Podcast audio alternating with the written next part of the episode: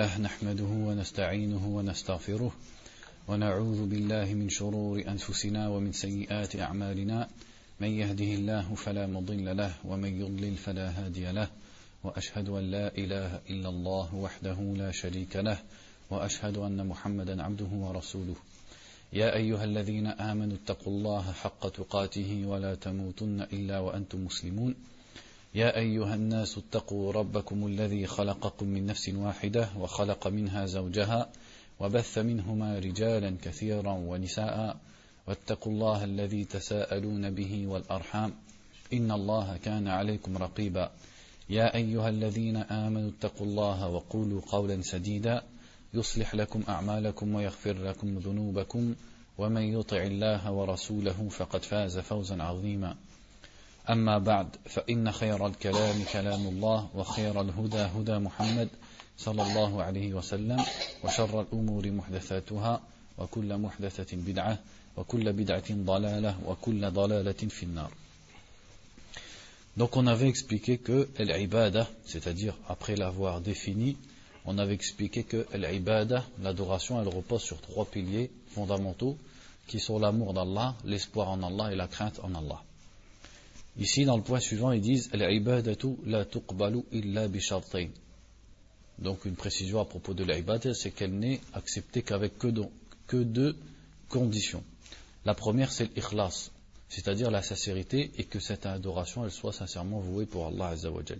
Et les preuves à ça, elles sont nombreuses, notamment les versets qui disent Wama umiru illa liya'budullaha mukhlisina din. Ils n'ont été ordonnés que d'adorer Allah en lui vouant exclusivement le culte.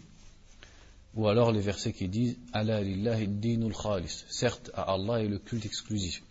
وقال تعالى قل الله أعبد مخلصا له ديني donc à chaque fois vous entendez euh, ad-dinul khalis ou alors mukhlisan tout ça c'est de la même racine que l'ikhlas c'est-à-dire le fait de purifier son culte et de le rendre exclusivement pour Allah comme ici قل الله أعبد مخلصا له ديني dit c'est Allah que j'adore mukhlisan lahu dini.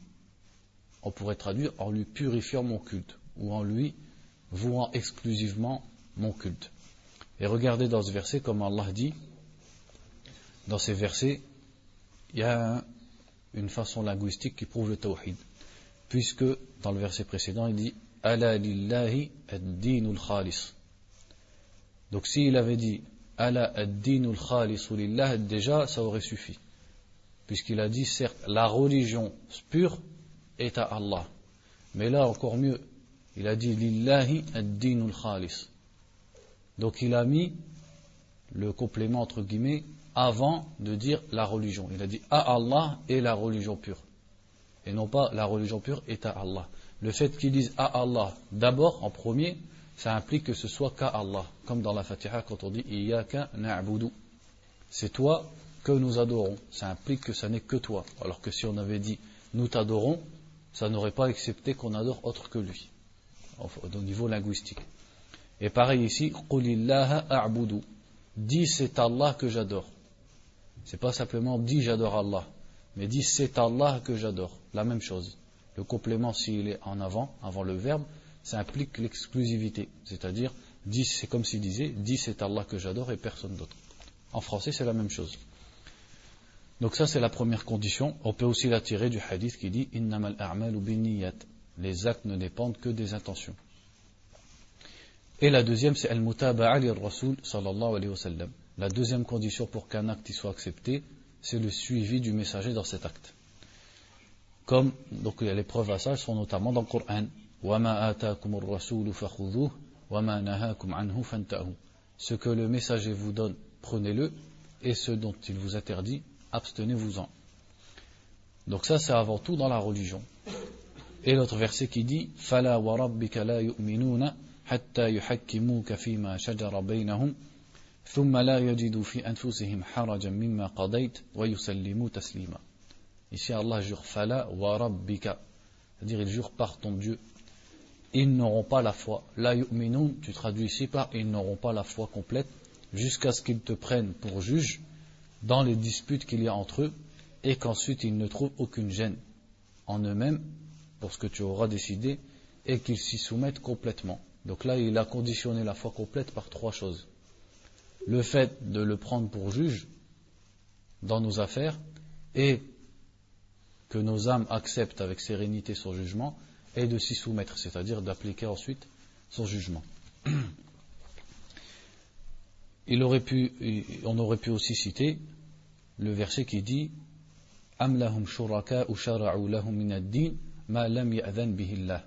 Ont-ils des associés qui leur ont légiféré dans la religion ce qu'Allah n'a pas permis?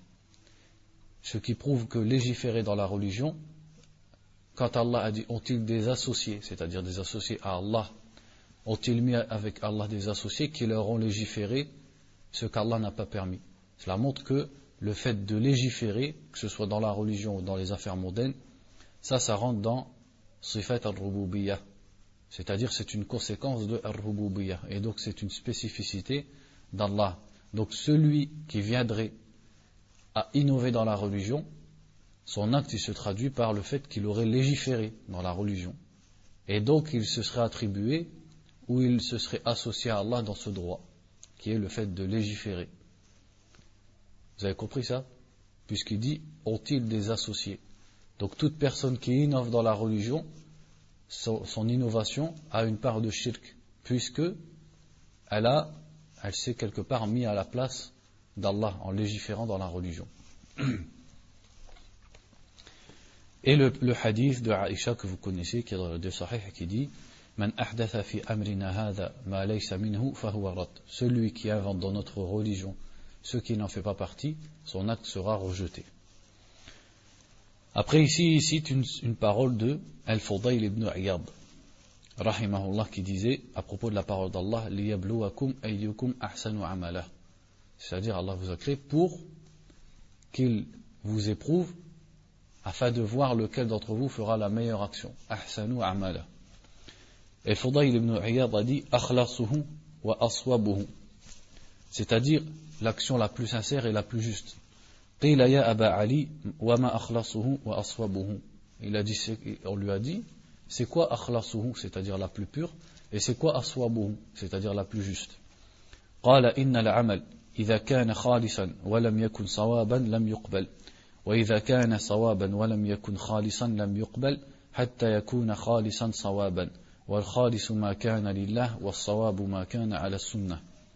Il a répondu l'action, lorsqu'elle est pure, khalis, mais qu'elle n'est pas juste, sawab, elle n'est pas acceptée.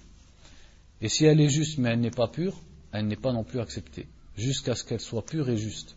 Et il dit la pure, l'action pure, c'est celle qui est faite pour Allah, et l'action juste, c'est celle qui est conforme à la sunna. Et aussi, parmi les versets qui ont regroupé ces deux conditions, le verset dans Surat Al-Kahf qui dit «» Yuha ilayya annama ilahukum ilahun wahid. Dit, je ne suis qu'un être humain comme vous, il m'est révélé que votre divinité est une divinité unique. فمن كان يرجو لقاء ربه فليعمل عملا صالحا ولا يشرك بعبادة ربه أحدا. Donc celui qui espère la rencontre de son Seigneur, qu'il fasse une action saliha, c'est-à-dire une bonne action, une action vertueuse, ça c'est la première condition, et qu'il n'associe rien dans l'adoration de son Seigneur. Donc les deux conditions ici, elles sont regroupées, puisque l'action pour qu'elle soit bonne, il faut forcément qu'elle soit conforme à la religion. Et il faut aussi qu'il n'associe rien dans l'adoration d'Allah. Donc c'est-à-dire ni il adore un Dieu en dehors d'Allah, ni non plus dans son adoration pour Allah, il cherche autre chose que la récompense d'Allah, comme l'ostentation, la réputation, ou alors euh, dunya, c'est-à-dire les, les, bienfaits d'ici-bas.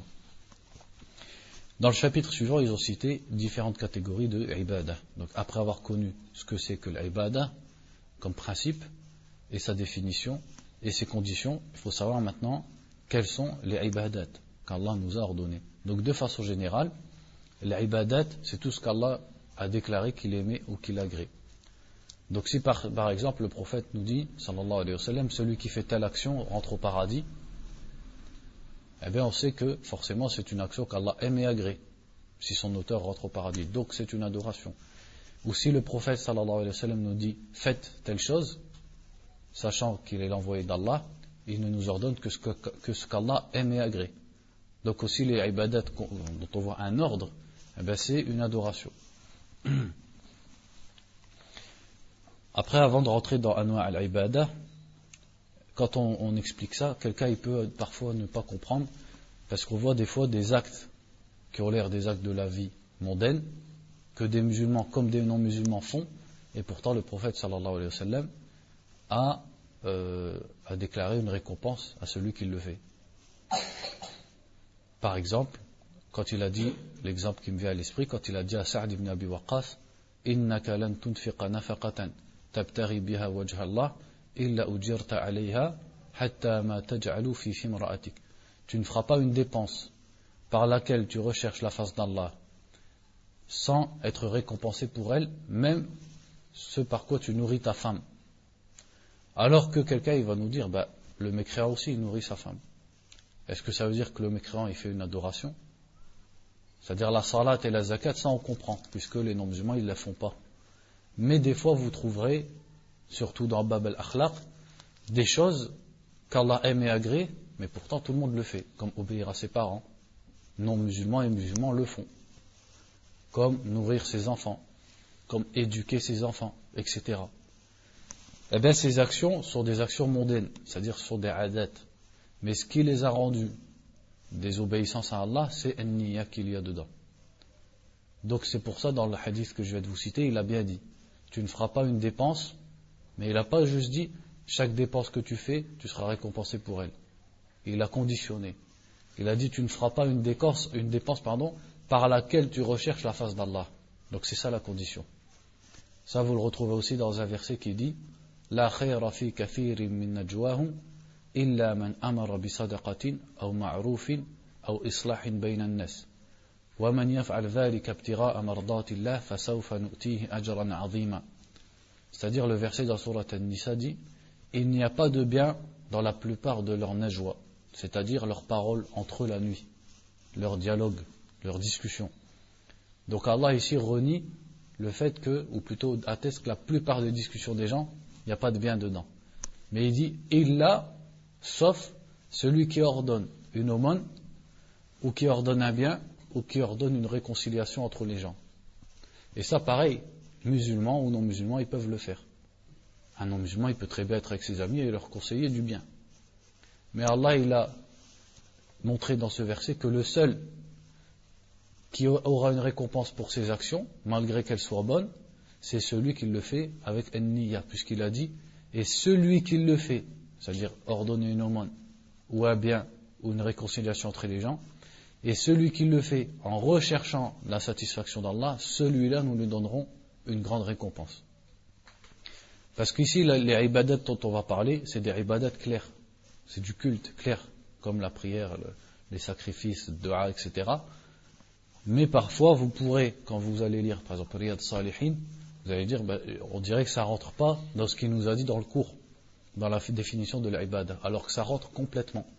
Mais il faut comprendre que l'ibada, ça peut être un acte de la vie mondaine que tu fais avec une intention pour Allah. Et donc tu le transformes. Par ton intention, tu le transformes en ibada. Donc regardez encore une fois dans le verset, Allah dit que la plupart des gens, quand ils parlent, il n'y a pas de bien dans leur discussion, sauf ceux qui ordonnent une aumône, un bien, une réconciliation entre les gens. Donc Allah ici, il a bien attesté que ces trois choses sont un bien. Mais malgré ça, ce n'est pas toute personne qui dit ce bien-là qui est récompensée. La seule qui est récompensée, c'est celui qui le dit en recherchant la récompense d'Allah. Donc là, ça devient une adoration. Et de ce point de vue-là, eh ben, vous vous rendez compte que les adorations, elles sont, indénombrables. On ne peut pas les compter. Elles sont trop, trop nombreuses. Et là, il va citer quelques catégories d'ibada. Pourquoi il cite ces catégories-là? C'est pour montrer, ou plutôt c'est par à cause du fait que la plupart des gens ils font du shirk et des gens qui, s'assimilent pardon, à l'islam et qui se réclament de l'islam, ils commettent leur shirk dans ces sujets-là. Donc il a dit premièrement ad-du'a. La plus grande ou la principale catégorie d'ibada c'est ad-du'a. Ad-du'a que tu peux traduire comme du'a ul mas'ala, c'est-à-dire la du'a de la demande, c'est-à-dire la prière. On peut traduire par l'invocation ou la prière et dua dans le sens global qui est dua ou l'ibada, c'est-à-dire l'adoration. Et quand tu trouves le verbe da'a ou yad'u ou le mot da'a dans le Coran, tu peux le comprendre des deux façons. Ça peut être dans le sens invoqué et ça peut être aussi un sens plus global qui est adoré et donc qui englobe tous les actes d'adoration, même les prosternations par exemple. Donc Allah dit par exemple Invoquez Allah en lui vouant sincèrement le culte. Ou alors le verset qui dit Les mosquées sont à Allah, donc n'invoquez personne avec Allah. ومن أضل ممن يدعو من دون الله من لا يستجيب له إلى يوم القيامة وهم عن دعائهم غافلون وإذا حشر الناس كانوا لهم أعداء وكانوا بعبادتهم كافرين Et qui est plus égaré que celui qui invoque qui invoque en dehors d'Allah ce qui, ne, ce qui ne lui répondra pas jusqu'au jour du jugement Et ils sont insouciants vis-à-vis -vis de leur invocation. C'est-à-dire ceux qui sont invoqués n'ont aucune connaissance que ces gens sont en train de les invoquer. Et lorsque les gens seront regroupés, ils seront des ennemis pour eux. Et ils renieront leur adoration. C'est-à-dire ces gens que les gens adorent, au jour du jugement, ils seront des ennemis pour eux. Et ils se désavoueront d'eux. Donc pour l'explication, ils disent, je vous le lis en arabe, فَمَنْ دَعَ غَيْرَ اللَّهِ عَزَّ وَجَلَّ بِشَيْءٍ لَا يَقْدِرُ عَلَيْهِ إِلَّا اللَّهُ فَهُوَ مُشْرِكٌ كَافِرٌ سواء كان المدعو حيا أو ميتا donc celui qui invoque quelqu'un d'autre qu'Allah dans une chose que seul Allah peut faire, alors il est devenu mushrik et kafir. Que celui qui l'invoque soit vivant ou soit mort. C'est-à-dire ça peut se faire sur les tombes, comme la plupart des gens y font, mais c'est aussi quand la personne elle dit à son cheikh au grand turban, oh cheikh guide-moi ou accepte mon repentir, ou pardonne-moi, ou, accepte, ou accorde, euh, accorde-moi l'intercession. Alors que tout ça, ce sont des choses que seul Allah possède. Donc ils l'ont mis à l'égal d'Allah. Et ils l'ont adoré comme on adore Allah.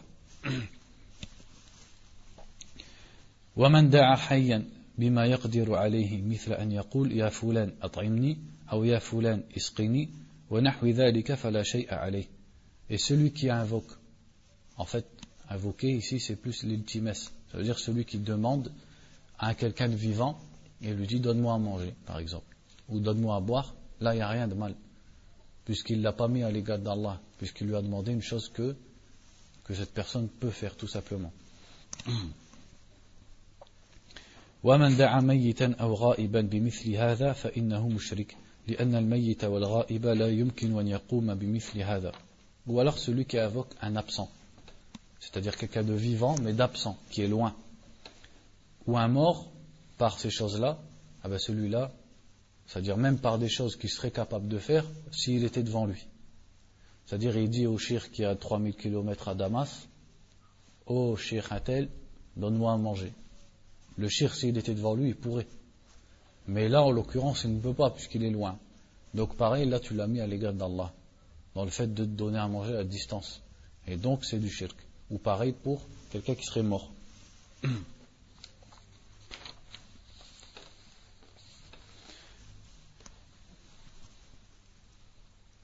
Après, là, ils expliquent ce que je vous disais donc sur Dua, comme quoi on peut la comprendre de deux façons. En tout cas, il y a un verset sur lequel j'attire votre attention et, qu'il faut bien retenir au sujet de ce, du shirk. Ce verset-là, il va vous aider beaucoup si vous êtes confronté à des gens parmi euh, les gens qui imitent les traditions et qui invoquent autre qu'Allah et qui essaient de vous déguiser ça par plein de, mots. C'est-à-dire ils changent les mots. Ils disent non, c'est pas de dua qu'on fait, c'est l'appel aux morts.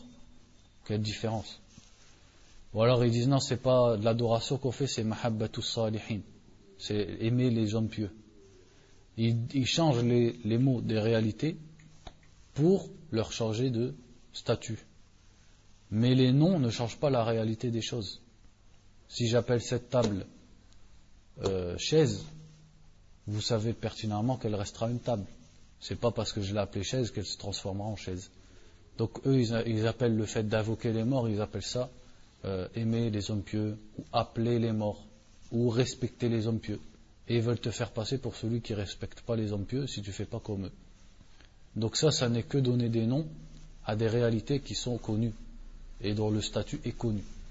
Donc ce verset, c'est celui où Allah dit قل لا أملك لنفسي دفعا ولا ضرا ولا نفعا ولا ضرا pardon قل لا أملك لنفسي نفعا ولا ضرا إلا ما شاء الله ولو كنت أعلم الغيب لاستكثرت من الخير وما مسني السوء Ce verset dit, dis-leur, donc c'est-à-dire ô Mohammed, dis-leur.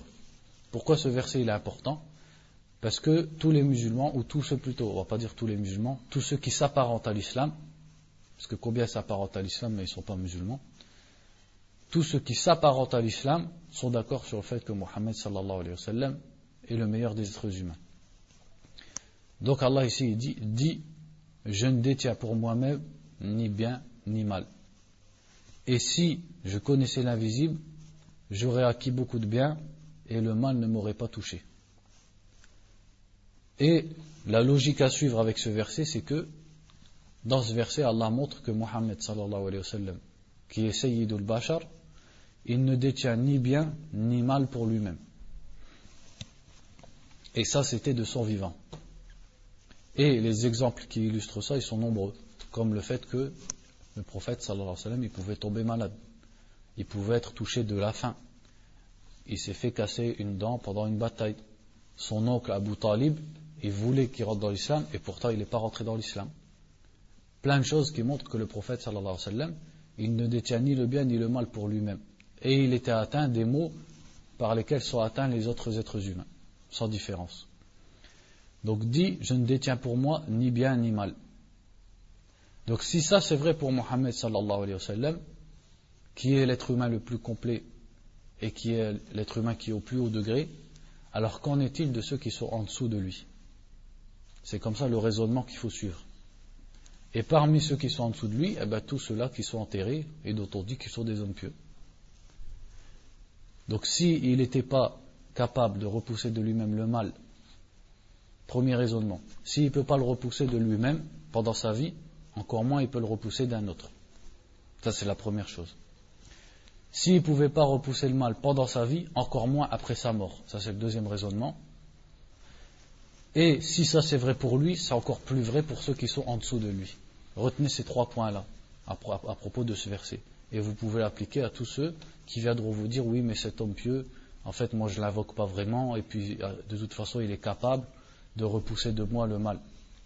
Il faut leur dire si Mohammed sallallahu alayhi wa n'était pas capable de repousser le mal de lui-même, de son vivant, alors qu'est-ce que cet homme pieux peut faire pour toi une fois qu'il est mort? Et il n'est pas Mohammed sallallahu alayhi wa.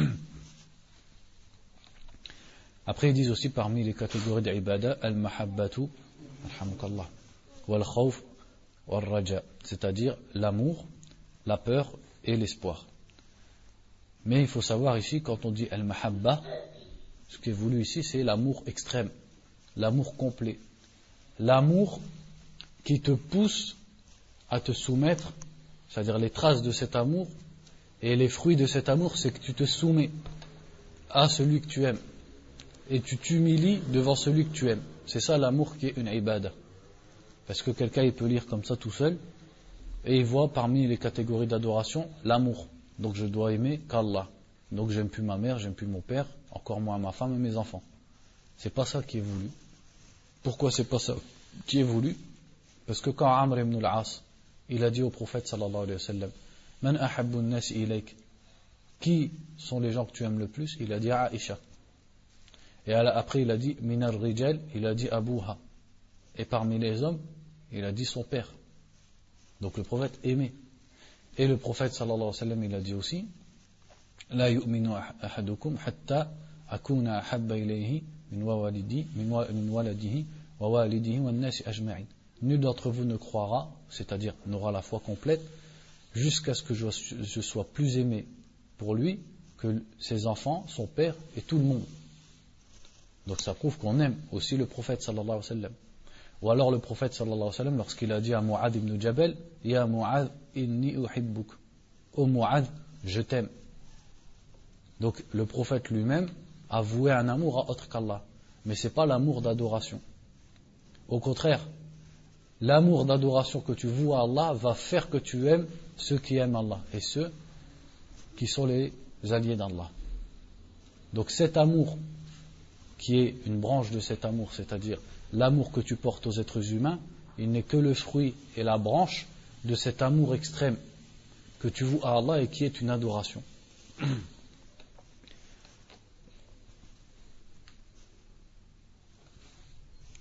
Après, il y a aussi, c'est la même chose pour le khawf et l'espoir. On va dire la crainte et l'espoir. C'est pas toute crainte qui est du polythéisme. Comme lorsque Moussa a vu les bâtons des, sorciers trembler, il a ressenti une crainte, comme Allah a dit. Moussa. Moussa a ressenti une crainte en lui-même lorsqu'il a vu les bâtons des sorciers se transformer en serpents. Moussa qui est le messager d'Allah. Ce qui prouve que la peur naturelle est quelque chose de normal. La peur d'une créature qui est plus forte que toi, ça c'est quelque chose de normal.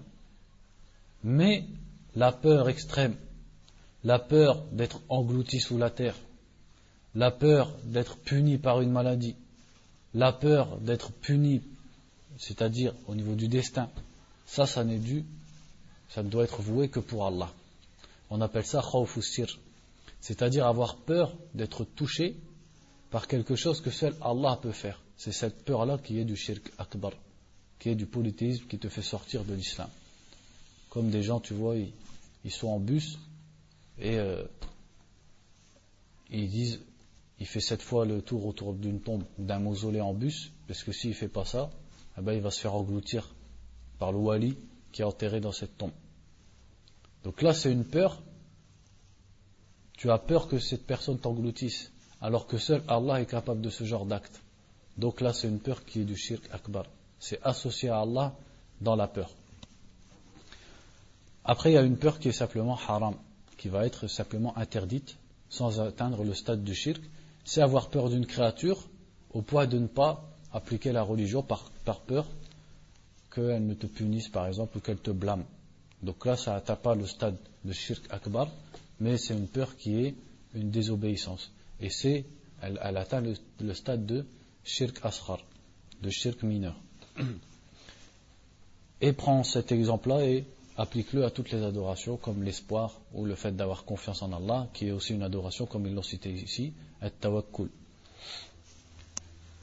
Donc, at-tawakkul qui est le fait de se reposer sur Allah, c'est-à-dire que le cœur espère la bonne fin espère acquérir un bien, espère ça d'Allah Azzawajal, tout en prenant les causes qui arrivent à cette fin. C'est ça le tawakkul. Allah. Le fait, entre guillemets, de se reposer sur Allah au sujet d'acquérir un bien, au sujet de la réussite d'une entreprise, tout en prenant les causes concrètes pour arriver à ce bien. C'est ça tawakkul. Donc parmi les preuves qui parlent de ça, c'est à Allah ou sur Allah reposez-vous, ou à Allah faites confiance si vous êtes croyant. Regardez comment le verset, dans deux façons, de deux façons, il prouve le tawhid au niveau du tawakkul. Puisqu'il a dit wa Allahi fatawakkalu. Il n'a pas dit fatawakkalu ala Allah. S'il avait dit fatawakkalu ala Allah, ça voudrait dire faites confiance à Allah. Mais là, il a dit à Allah faites confiance. Donc c'est comme pour tout à l'heure ça implique l'unicité. Et après, il dit in kuntum mu'minin. Si vous êtes croyant. C'est-à-dire, il l'a mis comme condition de la foi complète Pour être un vrai croyant, il faut être tawakkul. Ce qui montre que tawakkul est obligatoire. Ou alors, le verset qui dit وَمَنْ يَتَوَكَّلْ عَلَى اللَّهِ فَهُوَ حَسْبُهُ Celui qui s'en remet à Allah, Allah lui suffit. Et parmi les adorations aussi, al-raghba, al-rahba et al-khushu'. Donc, al-raghba qu'ils expliquent ici, c'est, c'est un peu comme l'espoir. C'est aimer arriver à la chose que tu aimes. Et al-rahba, c'est fuir d'une chose que tu crains. Donc, ça aussi, ce sont des adorations qui ressemblent à l'espoir et à la crainte. Et le khushu' c'est le fait de de, de, de, se soumettre à la grandeur d'Allah. De se soumettre, comme ils le disent ici, au décret universel et au décret religieux d'Allah. Car le décret d'Allah, al-qada, il est de deux sortes. Qada'un kawni et qada'un shari'i. Al-qada'ul kawni, c'est le décret universel, c'est-à-dire le destin. Ce qu'Allah t'a destiné. ce qu'il a destiné qu'il allait arriver. Ça, tu dois t'y soumettre. Et l'autre genre de qada, de décret, c'est le qada al-shar'i, qui est le, décret religieux, c'est-à-dire les règles de la religion. Hmm. Donc parmi les preuves à ça, le verset qui dit Innahum kanu yusari'una fil khayarat wa yad'unana raghaban wa rahaba wa kanu lana khashi'in. Ils s'empressaient, en parlant des hommes pieux, des gens du livre, ils s'empressaient dans le bien et ils nous invoquaient ou ils nous adoraient raghaban wa rahaba. Donc avec crainte, donc raghba c'est une crainte avec une, euh, pardon, avec espoir, et rahaban avec crainte. Et ils étaient khashi'in. Khashi'in, c'est-à-dire soumis tout en étant craintifs. L'autre, une autre catégorie de peur, c'est al-khashia. Al-khashia, il explique ici en disant que c'est une peur qui est construite sur ta connaissance de la grandeur de celui que tu crains. Donc Allah dit dans le Coran, Ne les craignez pas. Al-khashia, on peut aussi traduire par la crainte. C'est-à-dire al-khashia, al-khawf, al-rahba, tout ça, c'est un peu des synonymes avec quelques subtilités qui différencient entre elles. Donc, Ne les craignez pas et craignez-moi. Et aussi al-inaba. Al-inaba qui est le fait de revenir vers Allah en, accomplissant son, obéissance et en délaissant ses interdits.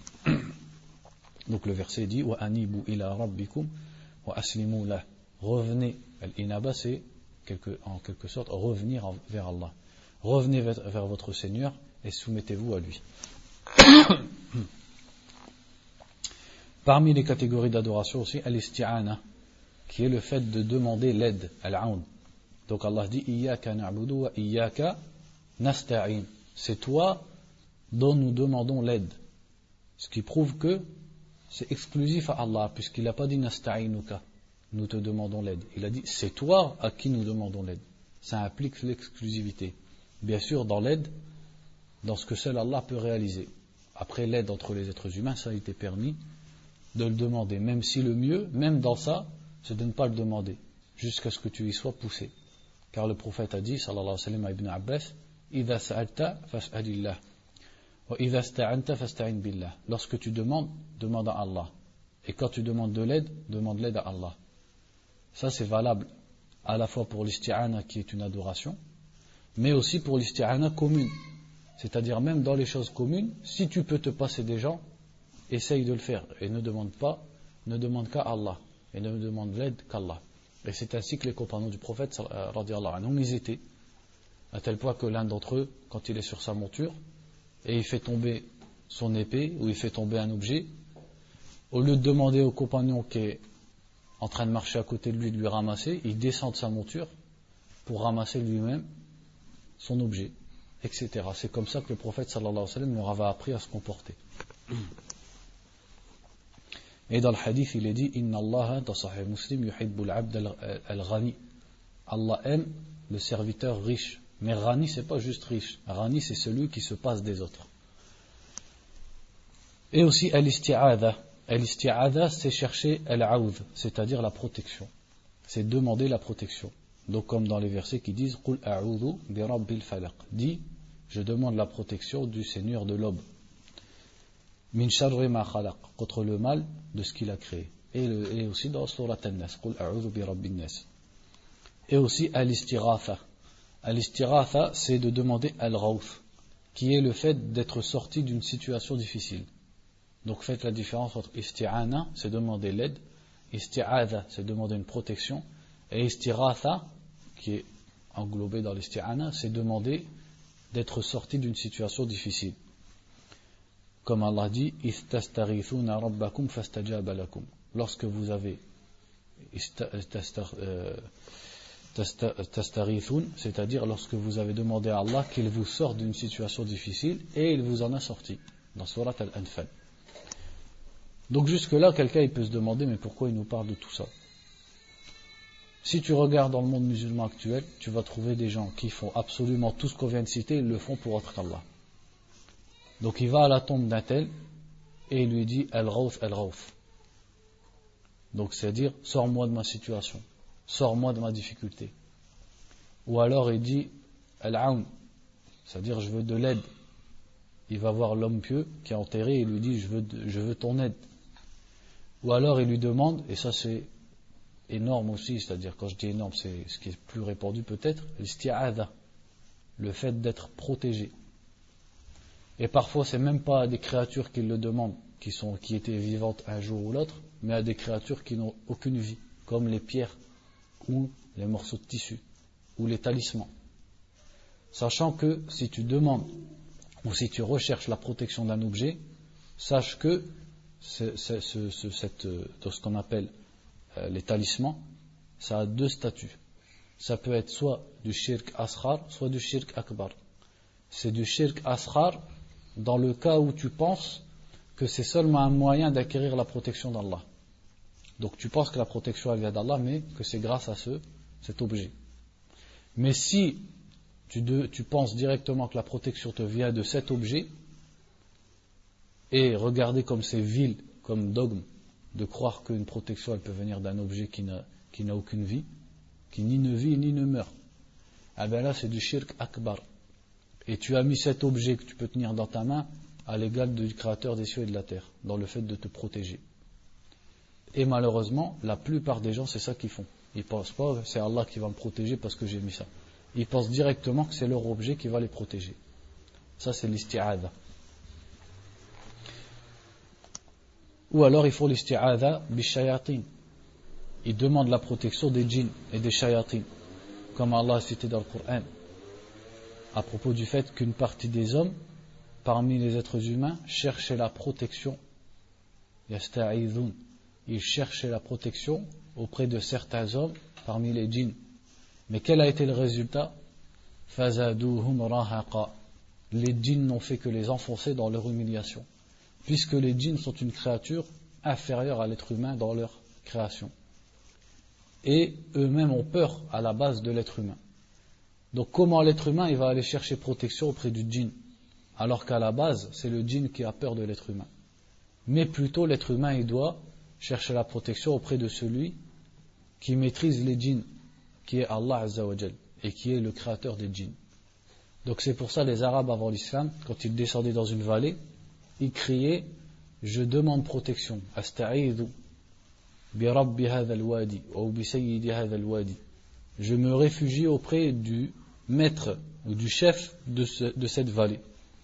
Il voulait dire par là le chef de tribu des djinns qui habite cet endroit. Et Allah nous a ordonné mieux que ça lorsqu'est venu l'islam. Il nous a montré que ça c'est un égarement, de chercher protection auprès d'une autre créature, contre des créatures que tu ne vois pas. Et le prophète, comme dans Sahih Muslim nous a enseigné, lorsque tu descends à un endroit quelconque, c'est-à-dire que ce soit dans une maison ou un campement,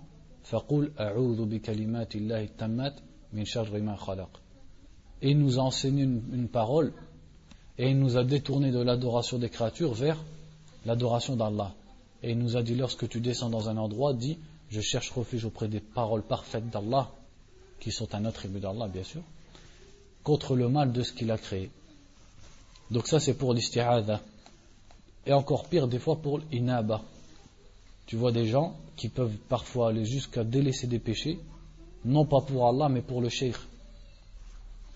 Donc par exemple, cette personne, elle boit de l'alcool ou elle fait zina, elle délaisse cet acte et elle voue ce délaissement au cher.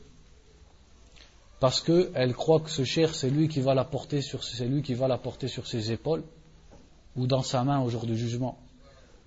Et c'est lui qui va le sauver de l'enfer au jour du jugement. Parce que, pourquoi je vous explique ça? C'est parce que quand on explique l'inaba, toi tu vois pas en quoi c'est un problème. En quoi délaisser les péchés pour Allah C'est une adoration certes, mais quel rapport avec le fait tout à l'heure on parlait du shirk?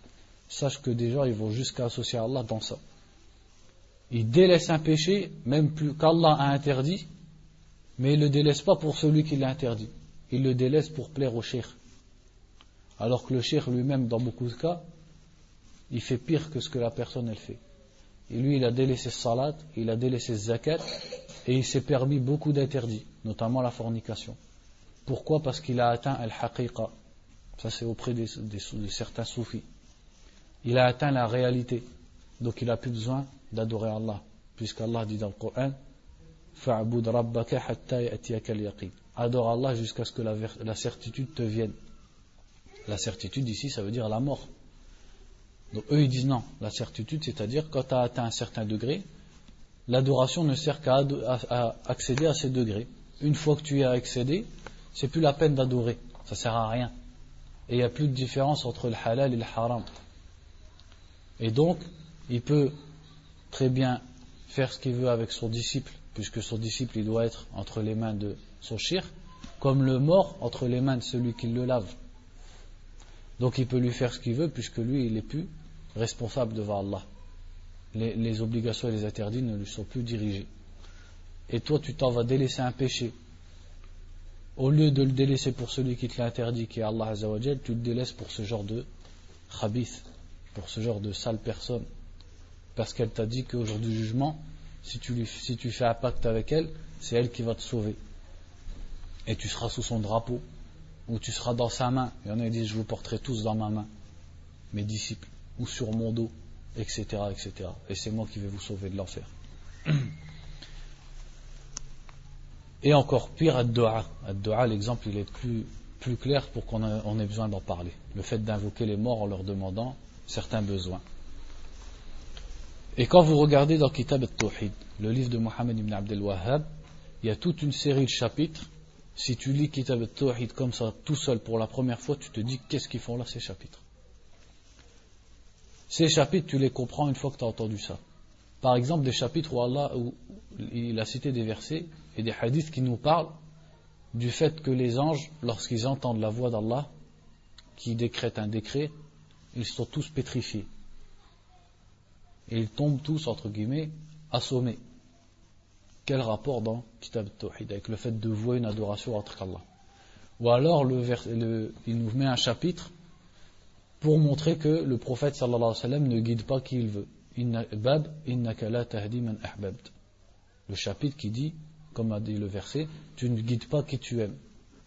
Quel rapport avec, avec euh, l'adoration et le shirk? Ça, ça fait partie du fiqh de Muhammad ibn Abdel Wahhab. Parce que Muhammad ibn Abdel Wahhab, rahimahullah, dans son, dans son livre Kitab al-Tawhid, il a emprunté la même voie que l'imam al-Bukhari dans son sahih. C'est-à-dire, il met des titres avec des preuves en dessous, et les titres ont un fiqh. C'est-à-dire, il y a une science et un savoir à tirer de ces titres, et à tirer de l'organisation des chapitres. Qu'est-ce qu'il a voulu dire par ce genre de chapitre? C'est comme s'il nous disait, le prophète sallallahu alayhi wa sallam ne pouvait pas guider qui il veut, il ne détient pas la guider. Les anges, lorsqu'ils entendent Allah, ils sont pétrifiés. Donc ils n'osent pas parler, ils ne devancent pas Allah par la parole. Et les anges sont les meilleurs des créatures. Et le prophète sallallahu alayhi wa c'est le meilleur des êtres humains. Donc comment, si le prophète ne détient pas la guidée, toi tu vas aller demander la guidée Or, la guidée, c'est la plus grande des doigts. Et tu vas la demander à autre que le prophète. Alors qu'en est-il pour les autres doigts Demander à un enfant, demander, etc. Les anges, pour revenir au chapitre sur les anges, sont les plus grandes créatures et les créatures les plus fortes. Et pourtant, quand Allah parle, elles sont pétrifiées. Et elles-mêmes, elles ont peur d'Allah elles craignent son châtiment. Alors comment tu vas demander d'être sauvé du châtiment à un, wali qui n'a rien à voir, lui, avec les anges et qui porte ses péchés et qui peut-être est en train de payer le prix de ses péchés? Regardez le fiqh dans ces chapitres. Et parmi, donc là, ça va être, c'est un peu plus clair, entre guillemets, parmi les catégories d'ibada, quand je dis c'est plus clair, c'est-à-dire les mukhalafat, les, divergences ou les contradictions qu'il y a dans la communauté musulmane sur ce sujet-là, elles sont plus flagrantes. C'est al-dhabh, le fait de sacrifier une bête. Donc Allah dit dans le Coran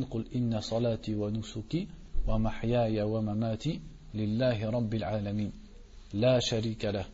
Dit ma vie et ma salat euh, et nusuki, c'est-à-dire mes sacrifices, ma vie et ma mort sont pour Allah, sans associer à lui. Donc ça prouve bien que les sacrifices sont dédiés à Allah Azzawajal. Ou alors le verset qui dit Fasalli li rabbika wanhar. Prie pour ton Seigneur, c'est-à-dire prie, dédie ta salat à ton Seigneur et inhar et sacrifie. Donc la euh, ici il a été cité, le sacrifice il a été cité avec as-salah et dans le même impératif, ce qui prouve que c'est aussi une adoration qu'Allah veut qu'on lui voue.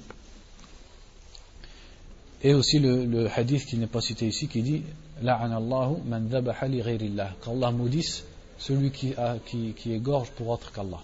Ça c'est dans Sahih Muslim. L'un d'entre vous, il peut se poser la question est-ce que c'est bête quand je vais à la ferme, j'achète un poulet et je l'égorge pour euh, faire un tagine Est-ce que c'est une adoration? L'adoration, c'est la chose par laquelle tu te rapproches d'Allah et tu cherches à te rapprocher d'Allah. Et certes, quand tu égorges un poulet pour manger, c'est pas un acte d'adoration. Tu cherches pas à te rapprocher d'Allah. Ce que tu cherches, toi, c'est manger, c'est tout. Si ce n'est que ces sacrifices-là, en fait, ce ne sont pas des sacrifices, ce sont des simples c'est des égorgements pour tuer la bête, c'est tout. Si ce n'est que cet égorgement-là, Allah nous a ordonné de prononcer son nom et de ne pas prononcer le nom de quelqu'un d'autre lors de cet égorgement. Mais le sacrifice qui est une, adoration, qui est vraiment un sacrifice, c'est le sacrifice qu'on fait par exemple le jour de l'Aïd. Puisque celui-là, il ne sert pas à manger. Même si on va le manger. Mais à la base, ce n'est pas pour manger qu'on le fait. C'est pour obéir à l'ordre d'Allah lorsqu'il nous a dit de sacrifier. Même une personne qui serait Shab'an, même une personne qui serait le ventre rempli, le jour de l'Eid, elle va sacrifier quand même son mouton. Pourquoi? Par obéissance envers Allah. Donc là, c'est une adoration. Ou alors aussi comme on fait au Hajj, lorsqu'on sacrifie. Donc vous faites la différence entre les sacrifices qui sont une adoration et le simple fait de tuer une bête pour la manger. Ça, c'est pas une adoration, c'est un acte mondain, si ce n'est qu'on ne doit pas prononcer le nom d'autre qu'Allah lorsqu'on le fait. Après aussi un navr. Un navr, c'est le fait de s'imposer une, obéissance qui à la base n'était pas obligatoire. Et un navr, il peut être mutlaq ou muqayyad. On, on dit en français le vœu. Et il peut être conditionné ou absolu. C'est-à-dire, tu peux dire par exemple, un vœu conditionné, si j'ai mon diplôme cette année, je fais une umrah. Donc tu conditionnes une adoration, à la base elle n'était pas obligatoire. Ça veut dire si toi tu as déjà fait une Umrah par exemple. Parce que la Umrah pour beaucoup de ulama elle est obligatoire, comme le Hajj. Mais toi tu es quelqu'un, tu as déjà fait le Hajj et tu as déjà fait la Umrah. Et tu dis, si j'ai mon diplôme cette année, je fais une Umrah. Donc tu t'imposes une adoration qui à la base ne t'est pas imposée. Mais à une condition, c'est d'avoir ton diplôme. C'est ça le vœu. Ou alors il peut être inconditionné. Comment? Tu dis, je fais le vœu pour Allah de faire un umrah. Donc sans condition. Si ce n'est que, le vœu, lorsque tu fais un vœu, et que par exemple tu as ton diplôme, ou alors que tu fais un vœu inconditionné, là il était obligatoire de remplir ce vœu. Mais, donc faites la différence. Faire le vœu au départ, ça c'est déconseillé, c'est macro. Parce que c'est imposer une adoration qu'Allah ne t'a pas imposé. Et ça c'est détestable dans l'islam. Mais une fois que tu te l'es imposé, la remplir, c'est obligatoire et ça devient une adoration. Faites la différence. Le vœu, il a deux étapes. Premièrement, prononcer le vœu, ça, c'est pas conseillé. C'est pas une adoration comme les autres adorations qui nous est conseillé de faire et de multiplier. Pas du tout. Et les sahaba, c'était pas des gens qui faisaient, qui multipliaient les vœux pour se rapprocher d'Allah. Mais plutôt, ils multipliaient les salades et le jeûne et les aumônes. Donc ça, c'est détestable. Mais la deuxième étape, c'est qu'une fois que tu as fait le vœu, il était obligatoire de le remplir. Donc euh, les versets qui disent ça, par exemple,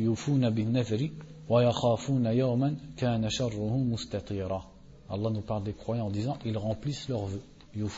C'est-à-dire ils accomplissent leurs vœux.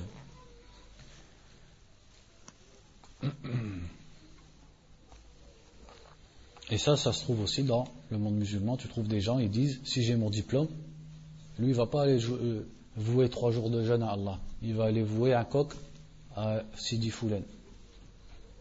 Et le pire, c'est que le coq, encore Allah, Barsa Rahma, il a fait que les sacrifices qu'on égorge pour lui, on les mange après. Eux, parfois, ils ne les mangent pas. Ils les laissent comme ça, par vénération vers le shir.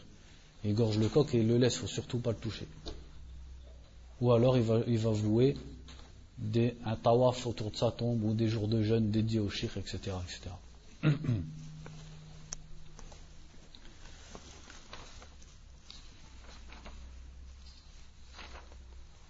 Après, dans le chapitre d'après, ils ont mis un chapitre qui montre que le prophète sallallahu protégeait le tawhid.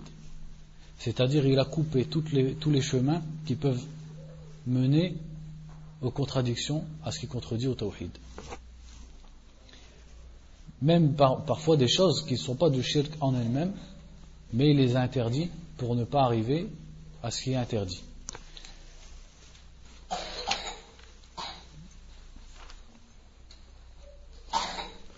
Donc là, il y a beaucoup de chapitres qui parlent de certaines interdictions, qui montrent comment le prophète nous a transmis de façon complète et nous a éclairci de façon complète à propos du tawhid. Et qu'il a fermé tous les chemins qui mènent à ce qui contredit le tawhid. Donc là, je vais les citer de façon résumée, puisqu'on est déjà arrivé à 50 minutes et qu'il y a beaucoup de pages. Donc par exemple, en ce qui concerne Ar-Ruqa. Ar-Ruqa, c'est le pluriel de Ruqya, c'est-à-dire l'exorcisme. Le fait de prononcer des paroles pour soigner un mal un mal qui soit corporel ou psychologique. Et donc ces ruqyas sont permises. Donc Aouf ibn Malik radiallahu anhu disait كنا نرقي في الجاهلية فقلنا يا رسول الله كيف ترى في ذلك قال عرضوا علي رقاكم لا بأس بالرقى ma lam yakun fihi shirk. Muslim. Donc dans ce hadith, Aouf ibn Malik dit Nous disions des ruqya, c'est-à-dire des exorcismes ou des incantations, dans Al-Jahiliya, avant l'islam. Puis nous avons dit, c'est-à-dire une fois que nous nous sommes convertis, Ô messager d'Allah, que penses-tu de ça? Et il a dit Exposez-moi vos incantations. C'est-à-dire, dites-moi ce que vous dites. Et après, il a dit Il n'y a pas de mal dans les incantations si elles ne comportent pas de shirk, de polythéisme. Donc de là, on comprend que les incantations, elles sont de deux sortes. Ruqa shir'iyya et ruqa euh, shirkiyya. Des incantations et les deux s'appellent ruqya. Donc des incantations qui sont basées sur l'invocation d'Allah, sur l'invocation par les noms d'Allah, sur la récitation du Coran et des invocations prophétiques. Ça c'est un ruqya shar'iyya qui est permise et qui est un moyen à rechercher pour guérir tout mal.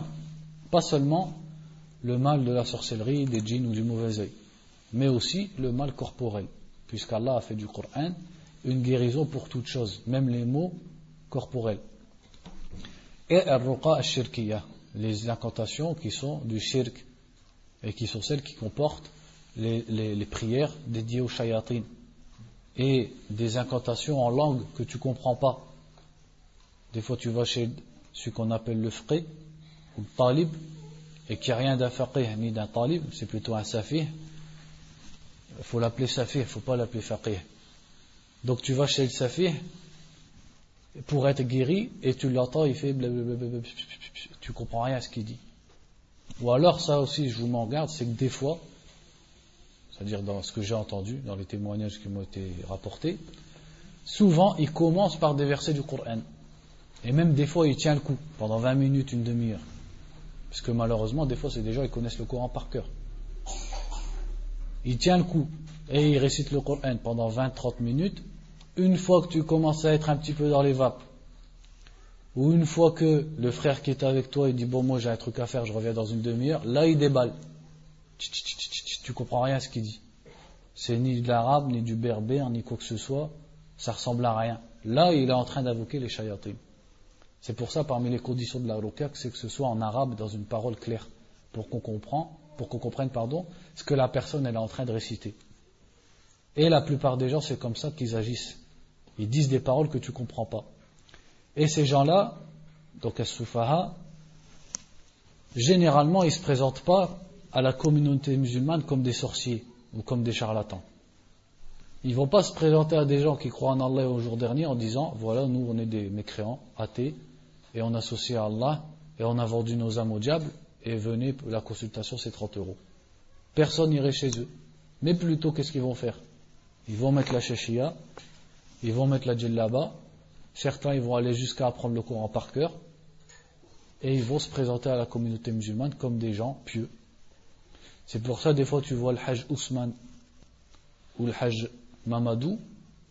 Tous les Jumu'ah, tu le vois à la mosquée, et en plus, il a une barbe, une shashia, une djellaba, toujours. Et un chapelet. Tu dis, je comprends pas. il fait de la sorcellerie, il a son annonce dans le journal, et pourtant c'est un homme pieux en apparence.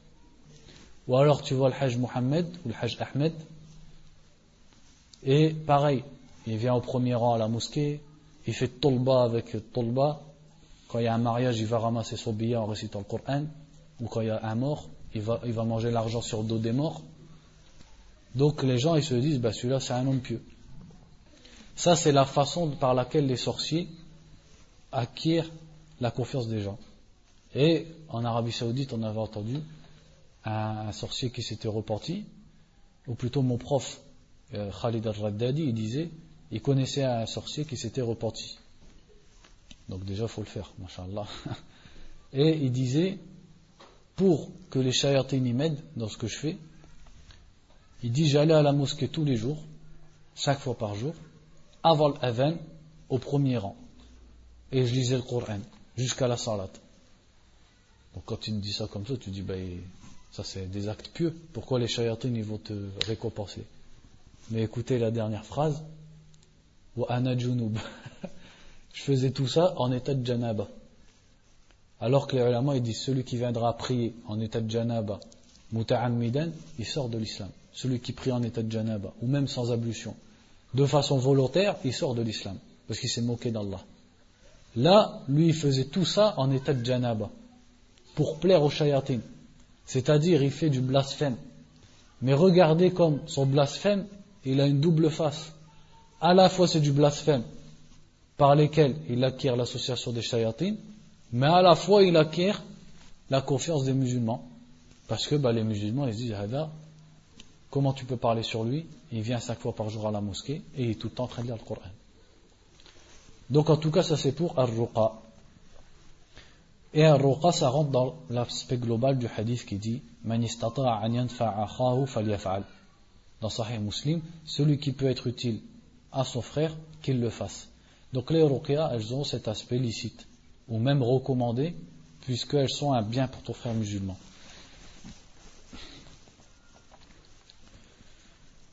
Par contre, ici, ils parlent des conditions de la ruqya. Et ils disent, pour qu'elle soit bonne, il faut trois conditions. Donc la première, c'est de ne pas croire que la, la est utile en elle-même, mais qu'elle n'est qu'un moyen pour qu'Allah donne la guérison, comme c'est le cas de tout médicament. La deuxième, c'est qu'elle doit être conforme à la religion et ne pas euh, comporter de shirk ou d'innovation. Et la troisième, c'est qu'elle soit compréhensible. Pas avec des choses, des incantations qu'on ne comprend pas. Et l'imam Malik a été questionné à propos de l'istirqa. Il a dit, euh, euh, on lui a dit, Est-ce que l'homme peut faire ruqya ou demander qu'on lui fasse ruqya? Et il a dit, la bil il a dit il n'y a pas de mal à cela avec les bonnes paroles. Après ici ils ont mis un chapitre sur At-Tama'im. At-Tama'im c'est-à-dire les talismans, tout ce qu'on porte pour être protégé. Donc leur euh, statut c'est qu'elles sont interdites. Là il n'y a pas de détails dans les Tama'im. Toutes les Tama'im sont interdites. Donc c'est facile à retenir. Et ici, il rapporte les hadiths qui prouvent tout ça, donc notamment le hadith d'Ibn Mas'ud qui dit qu'il a entendu le messager d'Allah sallallahu alayhi wa sallam dire Dans les sunan d'Abu Daoud, ar-ruqa, c'est-à-dire les incantations, et les talismans, et al-tiwala, c'est une autre sorte de, de, de, talisman, sont du shirk. Donc retenez par rapport aux incantations, ici, ce sont les incantations, qui, qui sont celles de al-jahiliya, qui sont du shirk, pas les incantations qu'on fait par les versets du Coran. Et il a cité donc dans ce verset at-tama'im. Donc at-tama'im c'est le pluriel de tamima. C'est tout ce qu'on accroche, que ce soit à son cou ou à, son, à sa maison, à sa voiture, à son, à son poignet, à son pied, etc. pour être protégé de quoi que ce soit ou pour avoir un bien, de la chance, etc. Et quand vous lisez les hadiths, des fois vous lisez certains comme ils vont le dire ici dans des chapitres, le chapitre d'après, ils ont mis le fait de mettre une halqa, ou le, fait de mettre un khayt, c'est-à-dire certaines sortes de talismans. Mais ce qui est voulu dans ces hadiths, c'est pas cette sorte-là spécifique qui est interdite. Parce que cette sorte-là, si elle est citée dans les hadiths, c'est parce que c'est celle qui était connue à l'époque du prophète, comme le fait qu'il mettait un bracelet en cuivre autour d'eux de leurs leur bras pour être protégés de certaines maladies. Quelqu'un pourrait dire c'est juste ça qui est interdit, mais si je mets un fer à cheval, ça c'est permis.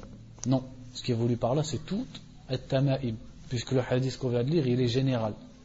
Mais certains hadiths te parlent de d'illustrations précises de genre de tama'im qui étaient connus à l'époque du prophète sallallahu alayhi wa sallam. Et le hadith qui dit Man ta'allaqa shay'an wukila celui qui s'accroche à quelque chose, c'est-à-dire ce ta'allaqa, ça veut dire il, porte quelque chose, sera délaissé à cette chose-là. Ça c'est dans le musnad et les sunan de Tirmidhi.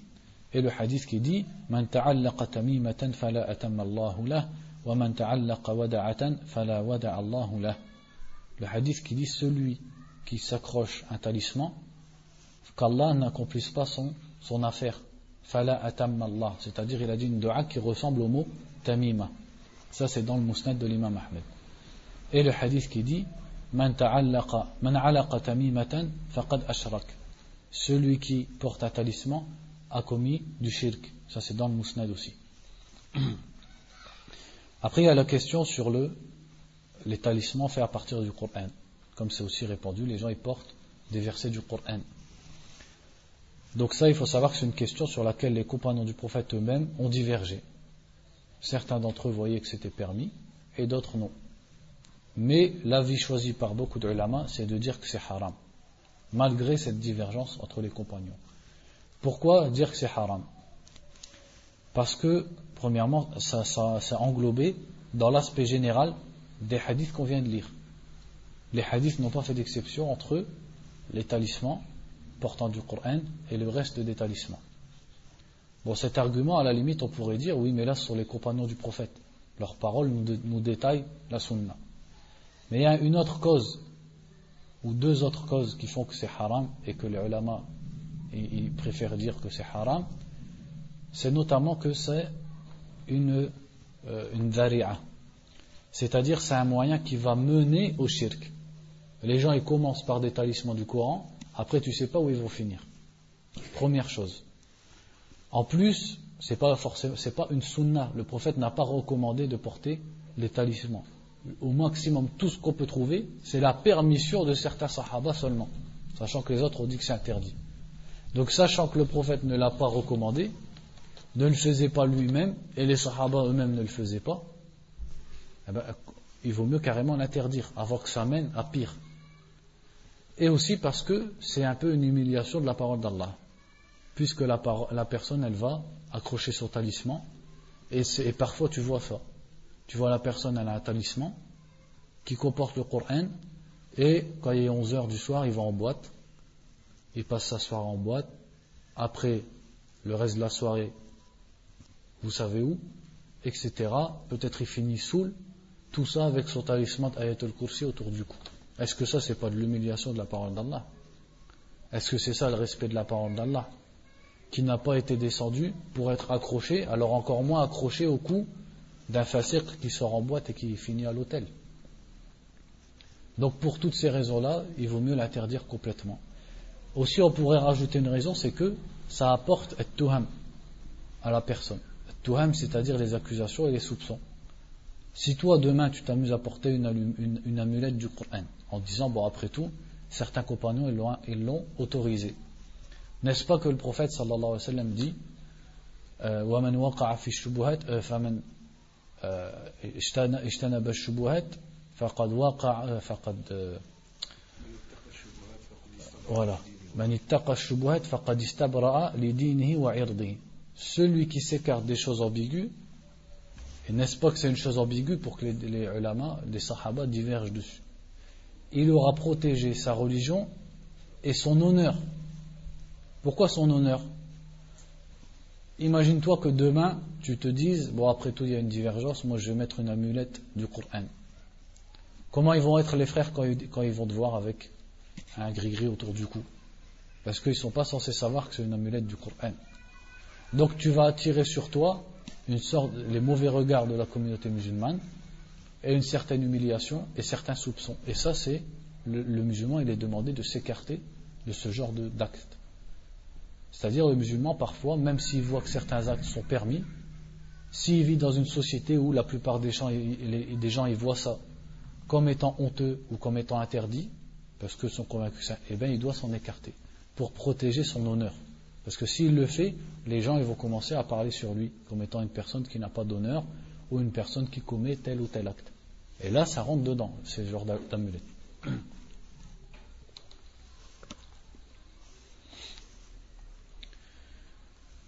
Donc après, il parle de al-halaqa, c'est-à-dire le fait de porter, par exemple, un bracelet, que ce soit en cuivre, en or ou en argent. Ou alors al-khayt, c'est-à-dire des genres de, de fils qui peuvent être avec du coton ou de la, de, la laine. Tout ça, en fait, ça rentre dans At-Tama'im. Dans Kitab al-Tawhid, il en a fait un chapitre seul. Pourquoi dans Kitab al-Tawhid, il a séparé les deux chapitres? Alors qu'en vérité, al-halqa, c'est-à-dire le fait de porter un bracelet ou porter un fil, ça rentre dans les talismans. C'est la même chose. C'est porter quelque chose dont tu crois qu'il va te protéger. Mais pourquoi il a séparé les deux dans Kitab al-Tawhid? C'est parce que dans le chapitre de At-Tamima, les talismans, il y a la divergence à propos du Coran. Alors que dans le chapitre de du porter un bracelet, porter un fil, là il n'y a pas de divergence. Donc c'est pour ce détail-là qu'il a séparé les deux chapitres. Et là, ici, ils ont suivi son ménage en, différenciant les deux chapitres. Et ils ont cité un verset qui globalement interdit ce genre d'acte. قل أفرأيتم ما تدعون من دون الله إن أرادني الله بضر هل هن كاشفات ضره أو أرادني برحمة هل هن ممسكات رحمته قل حسبي الله عليه يتوكل المتوكلون Le verset dit Voyez-vous ce que vous adorez en dehors d'Allah Si Allah me veut un mal, est-ce qu'elles peuvent repousser son mal Et s'il me veut une miséricorde, est-ce qu'elles peuvent retenir sa miséricorde Donc, ça, c'est vrai à la fois pour les tombes que les gens ils adorent, mais aussi pour les petits gris-gris que les gens y portent. Est-ce que ce gris-gris, si Allah qui a créé les cieux et la terre, il te veut un bien, est-ce que ce gris-gris peut retenir ce bien et si Allah, le créateur de les cieux et de la terre, il te veut un mal, est-ce que ce petit gris-gris va repousser ce mal Ça rentre dans le verset. وقال تعالى قل ادعوا الذين زعمتم من دونه فلا يملكون كشف الضر عنكم ولا تحويلا dit, dit invoquez ce que vous prétendez en dehors de lui ils ne détiennent pas le fait de faire disparaître le mal ni de le changer donc là ici Allah de façon globale renie que quoi que ce soit que les gens adorent en dehors d'Allah ou à quoi les gens s'accrochent ne détiennent le bien ou le mal ou le, le pouvoir de changer le mal. وعن عمران بن حسين أن النبي صلى الله عليه وسلم رأى رجلا في يده حلقة من صفر. فقال ما هذه؟ قال من الواهنة قال انزعها فإنها لا تزيدك إلا وهنا. إن بذها عنك dans ce hadith, le prophète sallallahu alayhi wa sallam, il a vu un homme qui portait un, euh, c'est-à-dire comme un bracelet en cuivre. Et il lui a dit pourquoi tu mets ça? Il a dit c'est contre al-wahina, c'est-à-dire une maladie qui touche le bras. Et il lui a dit écarte-la, jette-la, car elle ne, te, fera augmenter que wahan. Wahan, ça ressemble à al-wahina. À chaque fois, le prophète, il fait ce genre de phrase. Il lui dit, l'autre il lui dit, je mets ça contre al-wahina, et, le prophète lui dit, eh ben, elle augmentera, ton wahm. Le c'est-à-dire l'humiliation, la tristesse et le malheur. Et il lui a dit, si tu mourais alors que tu l'as porté, tu n'aurais jamais réussi. Ça c'est dans le musnad de l'imam Ahmed. وعن حذيفة ابن اليمان رضي الله عنه أنه رأى رجلا في يده خيط من الحمى فقطعه وتلا قوله تعالى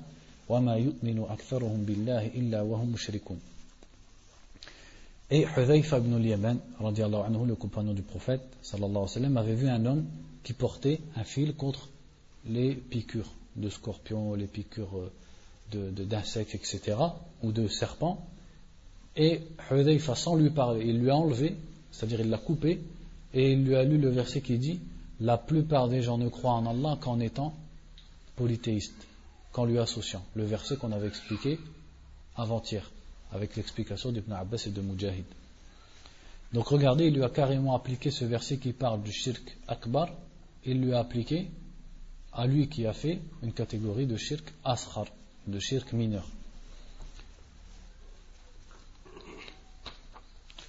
Donc le tafsil à ce sujet, comme je vous ai dit, c'est si, donc que ce soit pour les talismans, pour les bracelets, les fers à cheval, les pneus euh, devant les terrasses, etc. Tout ça, si la personne pense que c'est une cause pour avoir la protection d'Allah, alors c'est du shirk ashar. C'est du polythéisme ou de l'associationnisme mineur. Quelqu'un il pourrait me dire, à partir du moment où il sait que c'est Allah qui le protège, en quoi est-ce que c'est du shirk ashar C'est-à-dire, quelqu'un par exemple, il porte une, amulette. Donc, il dit, cette amulette, je sais qu'elle ne me protège pas. Mais si je la mets, Allah il me protège. Quelqu'un il pourrait me dire, certes, il s'est trompé, c'est pas vrai, mais je vois pas en quoi il a associé à Allah. En quoi c'est du shirk asghar? C'est du shirk asghar dans, dans le sens où il a inventé dans la réalité, c'est-à-dire il a déclaré que dans la réalité, il y avait quelque chose qui n'existe pas. C'est-à-dire, il a déclaré comme étant un sabab ce qui n'est pas un sabab. Donc il a parlé sur Allah en mensonge, sans science et avec des présomptions. Et son cœur, il s'est reposé sur une cause qui n'existe pas. Donc là, il a associé quelque part en Allah une association qui ne fait pas sortir de l'islam. Donc je répète, il a dit cette chose, si je la mets, c'est une cause pour qu'Allah me protège. Or, dans la réalité, Allah n'a pas mis cette chose comme cause. Donc il a inventé une cause par laquelle Allah protège. Donc il a à la fois menti sur Allah, inventé sur Allah, pensé du mal sur Allah. Donc c'est une sorte de shirk mineur. Et aussi son cœur, il se sera reposé sur une chose qui n'existe pas, qui est vaine, qui est nulle. C'est-à-dire, elle, elle, fait aucun sabab. Donc, il a commis du shirk mineur. Mais si il croit que cette chose peut repousser le mal et quand on dit repousser le mal, il faut bien comprendre que ça veut dire que la personne, elle croit que si Allah lui a destiné un mal, cette chose, elle va le repousser. Ou que si Allah lui a l'a privé d'un bien, cette chose, elle va lui ramener.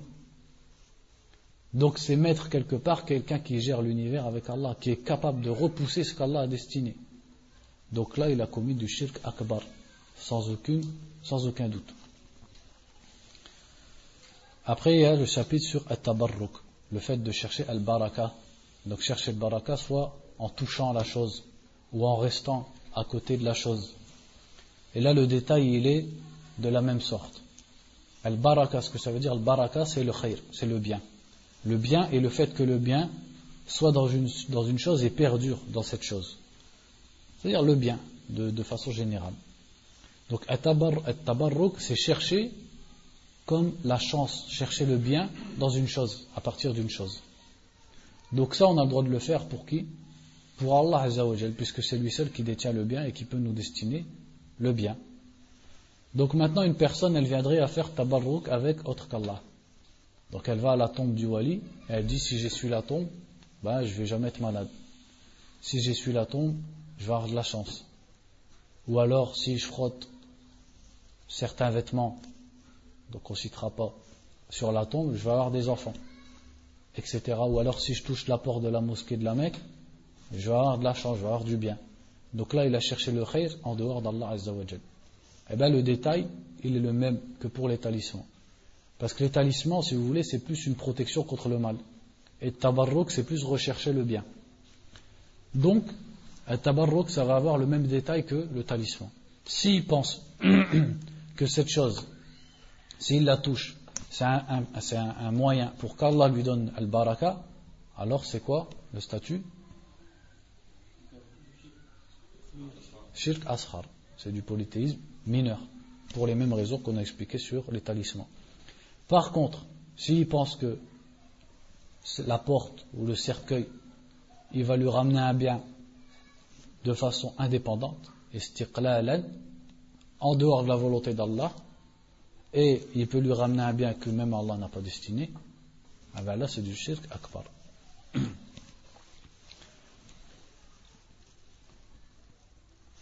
Donc là, il cite le hadith qui dit, le hadith de Abu Waqid al-Laythi, qui dit خرجنا مع رسول الله صلى الله عليه وسلم إلى حنين ونحن حدثاء عهد بكفر وللمشركين سدرة يعكفون عندها وينوطون بها أسلحتهم يقال لها ذات أنواط Donc il dit Abu Waqid, nous sommes sortis avec le messager d'Allah sallallahu alayhi wa sallam vers Hunayn, c'est-à-dire de la Mecque à Hunayn pour une bataille.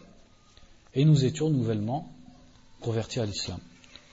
Et les mouchriquins avaient un arbre, un jujubier donc, auprès desquels ya'kufuna indaha, c'est-à-dire ils restent auprès de cet arbre. Quand on dit il reste, ya'kufun, c'est pas il reste pour discuter. Il reste en cherchant le bien de cet arbre et la baraka de cet arbre. Et ils accrochaient leurs arbres à cet arbre. Et ils l'appelaient Vata Anwat, c'est-à-dire celle qui a des choses accrochées. فمررنا بسدرة فقلنا يا رسول الله اجعل لنا ذات أنواط كما لهم ذات أنواط فقال رسول الله صلى الله عليه وسلم الله أكبر إنها السنن Après, ils ont vu un jujubien, un autre, et ils ont dit, ô messager d'Allah, mets-nous un vat anwat comme eux ils en ont un. C'est-à-dire, mets-nous un arbre auprès duquel on va rester et on va accrocher nos, nos armes et on aura le baraka comme eux ils en ont un. Et le prophète a répliqué en disant, Allahu Akbar, voici as-sunan. Voici les traditions. Voici les habitudes. Quand il dit as-sunan, le alif lam ici, il remplace un mudaf ilay. Pour ceux qui ont réussi à aller jusqu'au tome 2. Là. Non, même pas, tome 1. Le alif lam ici, il remplace un mudaf ilay. Quand il dit les sunan, ça veut dire les sunan de quelqu'un en fait. Les sunan de qui donc? Des peuples d'auparavant. Et il a dit, faqultum والذي نفسي بيده كما قالت بنو إسرائيل لموسى اجعل لنا إلها كما لهم آلهة قال إنكم قوم تجهلون لتركبون سنن من كان قبلكم Et il leur a dit, vous avez dit, par celui dans la main de qui est mon âme, comme les enfants d'Israël ont dit à Moussa, mets-nous une divinité comme ils ont une divinité. C'est-à-dire quand ils ont vu le peuple adorer des divinités, ils ont dit à Moussa, donne-nous une divinité comme eux. Et c'est de là qu'après ils ont inventé un veau en or qui se sont mis à adorer. Et Moussa leur a dit, vous êtes certes un peuple d'ignorants. Donc regardez comment le prophète sallallahu alayhi wa sallam, il a comparé leurs paroles. Et quand ils ont cherché le baraka, voulu un arbre qui donne le baraka, il a comparé ça aux enfants d'Israël quand ils ont voulu un ilah, quand ils ont voulu une divinité en dehors d'Allah. Ce qui prouve que c'est du shirk. Et après, il leur a dit, vous allez certes suivre les voies de ceux d'auparavant. Ça, c'est dans Sunan al-Tirmidhi.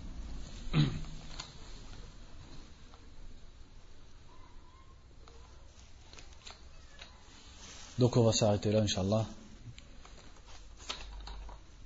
Normalement, donc il parle encore après des, actions. En fait, le livre, il a le même tartib à peu près que Kitab al-Tawhid. Donc après, il parle de, du fait euh, qu'il est interdit, c'est-à-dire que le prophète alayhi wa sallam a permis de visiter les tombes, mais il a interdit de prier auprès des tombes. Et il a interdit de prendre les, tombes, comme, euh, et notamment les tombeaux des prophètes et des hommes pieux, comme un endroit où on prie, masjid, c'est-à-dire un endroit de prière. Et il a interdit aussi le fait d'élever les tombes et d'écrire sur les tombes et de s'asseoir auprès des tombes comme il a interdit de prier en direction des tombes. Donc là, je voulais en fait les titres des chapitres. Comme il a interdit de construire les lieux de prière sur les tombes. Je l'ai éteint, moi, je crois.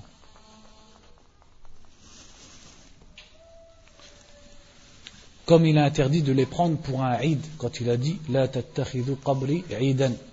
Un Eid, c'est-à-dire un endroit où tu vas aller de façon répétée et religieusement comme il a interdit c'est-à-dire de faire ses bagages et de voyager en direction d'une tombe, puisqu'il a dit que ça c'était permis, c'est-à-dire le voyage religieux, la visite religieuse, elle est permise que vers trois mosquées. Donc pas vers les tombes, pas vers d'autres mosquées, donc encore moins vers les mausolées. Et après, donc, il y a sur At-Tawassul, et ben, vous pouvez revenir aux explications en français qui sont faites, qui sont sur le net, Inch'Allah. ونسأل الله تعالى أن يرزقنا العلم النافع والعمل الصالح ونسأله الهدى والتقى والعفاف والغنى وصلى الله وسلم على نبينا محمد وعلى آله وصحبه.